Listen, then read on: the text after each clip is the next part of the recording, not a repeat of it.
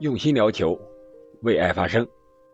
欢迎您继续收听《憨憨聊球》。本期节目，我们还得聊一聊金球奖，因为 C 罗还没有出现在我的节目里。这么重要的奖项，怎么能少了 C 罗呢？其实，C 罗一直是大家热议的一个话题，包括本次的金球奖。虽然 C 罗没有到达现场，但是。却少不了 C 罗的元素。我们可以看到，在颁奖的时候，C 罗和德罗巴那个几乎是裸体照吧，泳装照啊，出现在了大屏幕上。当然了，德罗巴是本届金球奖颁奖的主持人，可能主办方更多的是为了调侃一下德罗巴。但是德罗巴感觉脸上也不是很自然，感觉很尴尬，而没有出席颁奖仪式的 C 罗，看到这幅照片我觉得他的心里肯定也是非常的尴尬，而且现场的人也感觉到了很滑稽，包括我们可以看到，呃，很多人啊，几乎是所有人都是哈哈大笑吧，而姆巴佩也是掩饰不住啊，用手还遮挡着。已经笑得灿烂如花的脸，啊，这就是 C 罗的效应。然后，C 罗又澄清了一个事实，说是这个法国的总编辑啊，说他的唯一目标，嗯，就是为了在金球奖上啊超越梅西。而 C 罗专门进行了澄清，写了一段长篇大论。他说他的意思不是说他要超越梅西。而是要成为所有球员或者说职业球员的梦想的人的一个榜样，被载入史册。他是最大的梦想是带领国家队和俱乐部夺取更多的冠军。我想这也是 C 罗的格局和 C 罗的性格所致的。但是好多人并不相信 C 罗这个澄清，还扒出了 C 罗之前的采访的视频。他确实说过他的目标。啊，是要超越梅西，但是他没有说唯一的目标是超越梅西，这是可能和主编说的不同的地方。而在随后又发生了 C 罗点赞的一个网络事件，可以说成成为了这个金球奖颁奖之后的最大的热点。啊，就是有球迷质疑梅西赢得金球奖，并且列举了 C 罗。在今年的取得的成就啊，比如说有意大利杯啊、意大利超级杯、欧洲杯金靴、意甲金靴、尤文的赛季最佳射手，还有曼联本赛季至今的最佳射手啊，足球历史的射手王啊，国家队的啊，目前 C 罗已经是打进了四十三球，五场欧冠六个进球，可以说 C 罗创造了奇迹啊，这是这位 C 罗的球迷所列举的 C 罗的表现。而他说，梅西，他整个赛季表现的都非常的低迷。梅西获奖呢，是小偷，是肮脏，是可耻的，令人遗憾的。C 罗恰恰在这个球迷的这个底下给点赞了。这样一个事情可以说引起了轩然的大波，对 C 罗的人设也产生了一定的影响。毕竟，C 罗和梅西的粉丝都是两个亿以上这个级别的，C 罗可能更多一些。啊，有的人说 C 罗不应该这么做，这样做太有失自己的风度和水准了。但是，也有的人说，C 罗就是这样的人，他说的只是事实，而事实这个词在网上也成为了新的热点词汇，成了一个新的梗。挺 C 罗的人呢，还说 C 罗这样是。真性情是真实的表现，而梅西那种谦虚是虚伪的，是假的。你看看，这又出来争议了。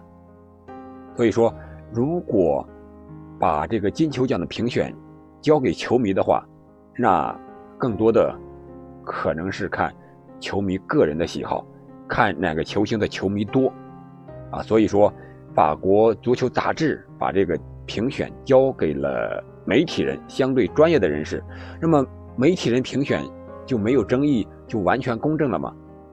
当然也不是啊。有的人统计了这个一九年以前的啊近十年那个评选的一个倾向性的问题啊，各个媒体，比如说像这些中立国家的中国呀、亚洲的还有非洲的，可能相对来说会更客观公平一些啊，但是也不完全是，比如说日本。有人评看了一下啊，日本的评选就是相对来说对梅西不太友好啊，有点梅黑的感觉。而中国和韩国呢，相对来说和最终的结果是比较吻合的。然后就是欧洲的一些媒体呢，比如说西班牙，他可能更倾倾向于在西甲效力，呃，这个球员啊，比如说这个啊本泽马呀和梅西啊，但是区别。可能相对来说不是很大和最终的这个评选结果，而德国和其他的一些媒体，比如说波兰，他可能就是倾向于莱万，而德国呢，就是德国的一些球员和在德甲效力的球员，而英国相对来说就比较客观一些了。然后在美洲这一块呢，那就是这个阿根廷肯定是力挺梅西的，然后乌拉圭呢。就是对梅西和 C 罗都不是特别友好，而葡萄牙那块肯定呢就是力挺 C 罗的，啊，所以说交给媒体来评选，它也是有倾向性的，各个媒体也有自己的一些呃看法或者说是心思，他是更倾向于自己熟悉的在本国家效力的或者是和本国家密切相关的这些球员，所以说这个金球奖的评选只能说是相对的公平公正。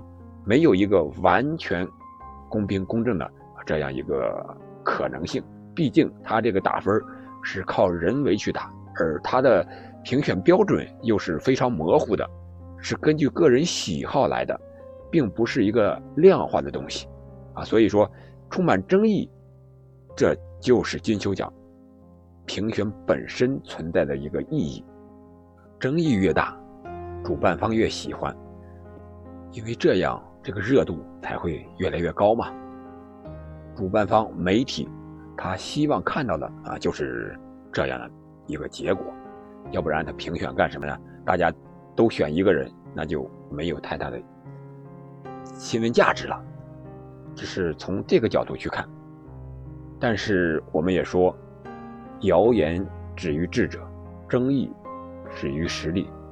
梅西和 C 罗。包括本泽马，还有莱万啊，这些个排在前几名的球星，乃至说入围的前三十名、五十名的球员，他都是非常具有实力的。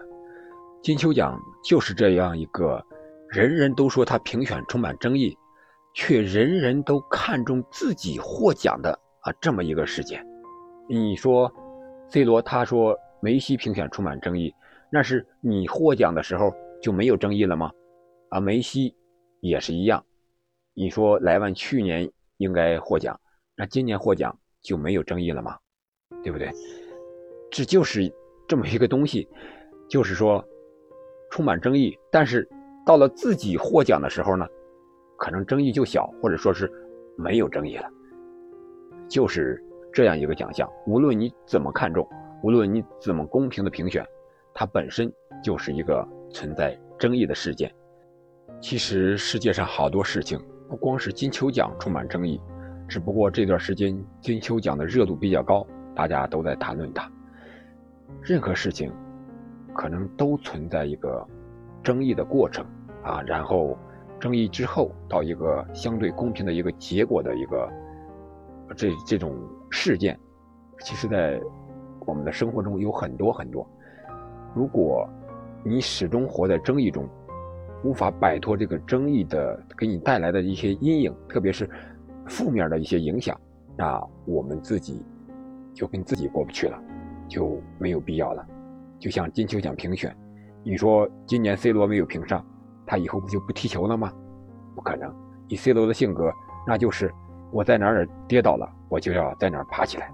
你不说我不如梅西吗？让我们明年见，我肯定在球场上比他表现的要更好。啊，这是 C 罗的性格。其实 C 罗这种性格呢，对我们普通人来说也是这样。比如说，我们今年在和单位的其他同事竞争的时候，呃，可能没有竞争过他。比如说，他的评选是先进个人了，我没有评选上，那我怎么办呢？就此消沉了吗？就觉得领导对我不公了吗？我觉得不应该这样，应该以 C 罗的这种态度去对待。我就要明年的时候，我要击败所有人，我要成为所有人的榜样，就像 C 罗自己在他的文章中所写的那样。其实这才是一个人生应该有的态度，就是积极向上的去面对这些所谓的争议和不公正的事件。毕竟。这个大千世界，不可能所有的事情都是向着你所要的方向发展，像你所想的那样。如果都是这样的话，那才是充满争议的。我以前曾看过一句话，是这样写的，我觉得很有道理。某件事情，当我们站在自己的立场觉得是公正的时候，那对其他人来说肯定是不公正的。只有当你觉得对自己不公正的时候，对其他人来说才是公正的。其实，金球奖评选就是这样一个东西。所有没有获奖的人，可能在心里都会感觉对自己是不公正的。但是这个时候，往往对其他人来说是公正的。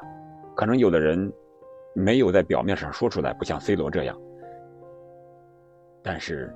心里或多或少都会感觉自己才是应该得奖的那一个，但是金球奖毕竟只有一个，每年只有一个，不可能给所有入围的人都发一个金球奖，所以说只能靠这些评委、媒体人去相对客观的去衡量和评价了。好了，关于金球奖的话题，我们连续播了几期了。有关于梅西的，有莱万的，今天是 C 罗的，我们就聊这么多吧。也许再说金球奖，就等着明年世界杯之后了。好的，感谢您的陪伴。如果您喜欢我的节目，请订阅、评论并转发给其他朋友。谢谢，我们下期再见。